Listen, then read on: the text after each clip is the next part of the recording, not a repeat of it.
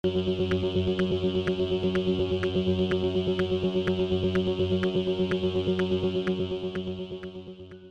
y caballeros, bienvenidos a 10 a 15, un podcast donde se habla de películas y series en un lapso de 10 a 15 minutos. Yo soy Ángel y en este episodio doble tanda voy a estar hablando de la nueva película protagonizada por Sandra Bullock titulada The Unforgivable y del documental Listening to Kenny G. The Unforgivable está disponible en Netflix, mientras que Listening to Kenny G está disponible en HBO Max. Así que sit back, relax, que 10 a 15 acaba de comenzar.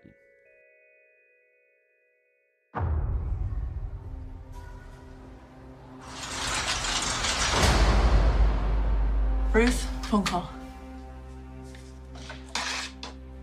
Hello? Hello?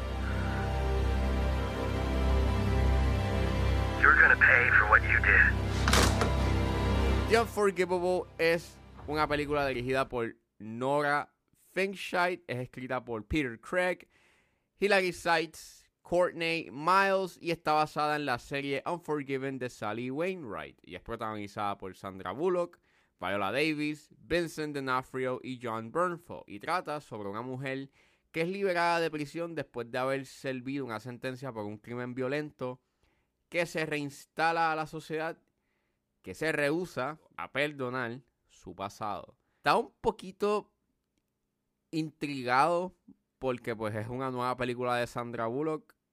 Ella es una buena actriz. Y pues la vi en Netflix y yo dije, pues bueno, let's watch it. La vi y pues eh, está, ahí, está, ahí. Deja ver. Eh, mira, yo creo que el gran problema que yo tengo con The Unforgivable es que esta película tiene un montón de elementos narrativos. O sea, tienes este a Sandra Bullock, que pues es esta ex convicta que está tratando de luchar con la sociedad que no la acepta ni la perdona. Entonces tienes el aftermath del evento con las personas implicadas. Este, tienes a Sandra Bullock tratando de recuperar su vida y a su familia. Tienes un romance envuelto tienes los issues que tienen las personas involucradas en, en ese aftermath después del evento.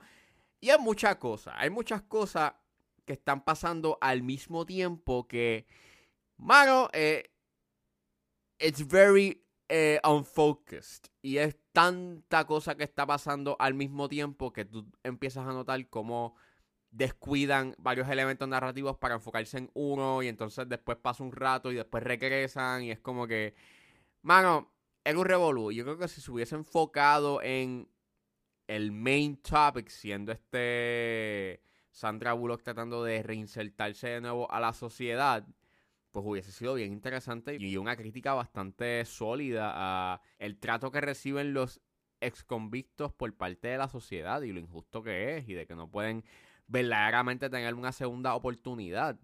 Este, y, mano, lo tenías ahí, estaba interesante, era bien interesante ver, you know, el struggle que estaba teniendo el personaje de Sandra Bullock, but nope, tenemos que enfocarnos en otros elementos que no están ayudando en nada y que terminan siendo bastante corny, cheesy y bien melodramático y, y pues, este... Eres sad. Llega a tener estos momentos bien corny, bien cheesy, este... Y pues Sandra Bullock le mete. Eh, porque ella en realidad hace un buen trabajo. De hecho, tienes un buen elenco. O sea, tienes a Sandra Bullock, Viola Davis, Vincent D'Onofrio, John Bernthal. Y todos están aquí, pues, doing a good job. Pero el problema está en que, pues, nada, el material que tienen no es muy bueno. Y tampoco ayuda de que, you know, esos momentos emocionales que tienen que hubiesen sido muy efectivos si no tuviesen metido, you know, la música dramática o estas ediciones que son flashbacks a esos momentos tiernos que ella tuvo antes de estar presa. Y, y pues, bueno, pues, este... Well, to be honest, es una película que se deja ver, o sea, pues está bonita de ver, mm, la fotografía no es nada destacable, o, o por lo menos no es que tenga un breathtaking cinematography, pero está bien, ¿sabes? Está bien filmada. La música de Hans Zimmer junto con David Fleming está bien. Pero es eso. Todo en esta película está bien. Está bien. El problema está en que su guion, pues tiene muchas cosas este, entre manos que pues terminan no cosiéndose o teniendo una resolución bien satisfactoria. Y entonces llega y tiene estos momentos bien melodramáticos y bien exagerados que pues a mí me hicieron como que desconectarme de la película y pues como que ah eh, eh, y, terminar como que annoyed por lo que estaba viendo en pantalla y it's sad porque tienes una buena actuación por parte de Sandra Bullock pero el material que tiene it ain't that good. Not at y pues recomiendo que vean The Unforgivable. Bueno vale la pena por verla por la actuación de Sandra Bullock, pero fuera de eso, pues es más bien una película para tenerla de fondo y hacer otras cosas mientras tienes algo de fondo.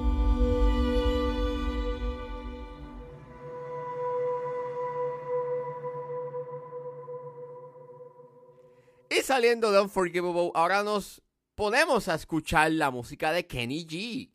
Eso es lo que nos trae el documental Listening to Kenny G que está disponible en HBO Max. He's just sort of part of the musical furniture of American culture. It's just wallpaper. With Kenny G's music, what can you say? How are you feeling? Underappreciated in general? Pues Listening to Kenny G es una película dirigida por Penny Lane. Ella es una documentalista que ha hecho documentales como Our Nixon y Hail Satan? Question mark. Sí, así se llama el documental. Hail Satan. Este, y eh, el documental trata o es una examinación sobre uno de los instrumentalistas más populares de todos los tiempos. Y del por qué es tan polarizante para muchos. AKA, pues Kenny G es una figura que yo no lo sabía. Yo pensaba que era una figura bastante querida, pero nope. Kenny G es bastante odiado. Muy odiado por los puristas de jazz, básicamente. Yo no soy fan de Kenny G, sí. He escuchado la música de él. Mi papá escucha la música de él y yo pues de por sí pues la escuchaba también y pues es cool, es cool, es nice. Eh, toca muy bien este el saxofón y el clarinete y pues nada, ese era mi único, you know, reference de quién es Kenny G, pero yo no sé mucho de la vida de él. Y este documental es tan y tan y tan tan bueno. Me encantó tanto este documental. Even though yo no soy fan de él, me gustó mucho cómo presenta quién es esta persona y a la misma vez es un análisis a la crítica, la identidad, específicamente la identidad musical y la industria musical. ¿Cómo es que corre todo esto? Y, mano, es un documental que está tan bien hecho, es tan divertido, entonces también ayuda mucho porque Kenny G es un individuo bien elocuente y también es como que bien carismático y es súper divertido, tiene este esta presencia tan tiene, presencia y es tan divertido y cómo él te va contando lo que, cómo era su vida y cómo es que él tuvo esta fascinación, por tocar eh, y por la música, pero también él estudió, you know, mercadeo y es súper cool, el tipo es bastante, you know, interesting. Eh, y eso también ayuda porque la presentación es bastante movida y energética o sea, te analizan la carrera de Kenny G y unos puntos en específico eh, a través de, de varios críticos de música. And it's so good and it's so interesting. Y es tan profundo y es tan incisivo. Que yo estaba, like, mientras veía este documental, que by the way, este documental es parte de la serie de documentales de Music Box. Eh, este es el tercero. Y, mano, e, este, documental está tan bueno. Esto era lo que tenía que haber sido eh, el documental de Jagger. Está tan bien contado. Entonces ves como e, e, el, por qué lo odian y es porque generalmente eh, en sus piezas, pues él es el front and center, mientras que un, tu típica eh, pieza de jazz, pues este ningún elemento musical o ningún instrumento, pues este es el que acapara eh, por completo la pieza, sino de que se le da espacio a que hay una conversación entre los instrumentos y cada instrumento tiene su momento para brillar, mientras que en las piezas de Kenny G, pues él es el que está tocando y las piezas, los otros elementos musicales están de apoyo.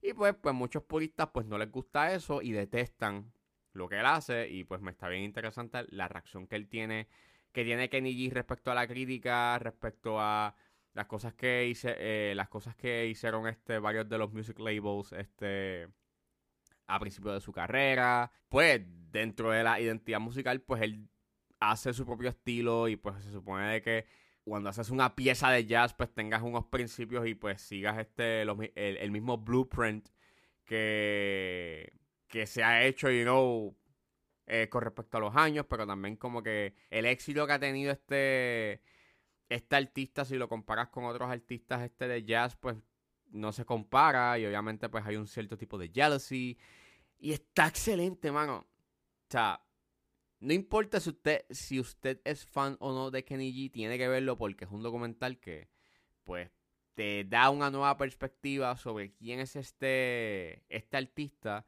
y esta persona, pero a la misma vez te enseña y te presenta la industria, te presenta, you know, te da este cierto tipo de conversación sobre la crítica, de que, pues, hay un cierto tipo de, de, subjetividad, pero también hay un cierto prejuicio eh, con respecto a eh, esta persona por, por X o Y razón. Y es fascinating, es so good, so well done. Y mano, está entre los mejores documentales que he visto este año. Lo único que le puedo encontrar malo es este que hay una escena donde la imagen se ve un poquito más brillante de lo debido. Pero fuera de eso, es un documental que tienen que ver. There's something deeply powerful about the fact that that music has reached millions of people. The fact that what appeals to me also appeals to other people. That's the beautiful thing.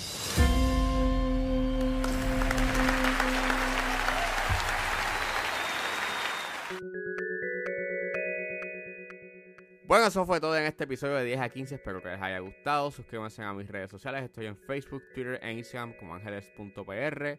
Recuerden buscarme su proveedor de podcast favorito como 10 a 15 con Ángel Serrano. Gracias por escucharme y nos vemos en la próxima.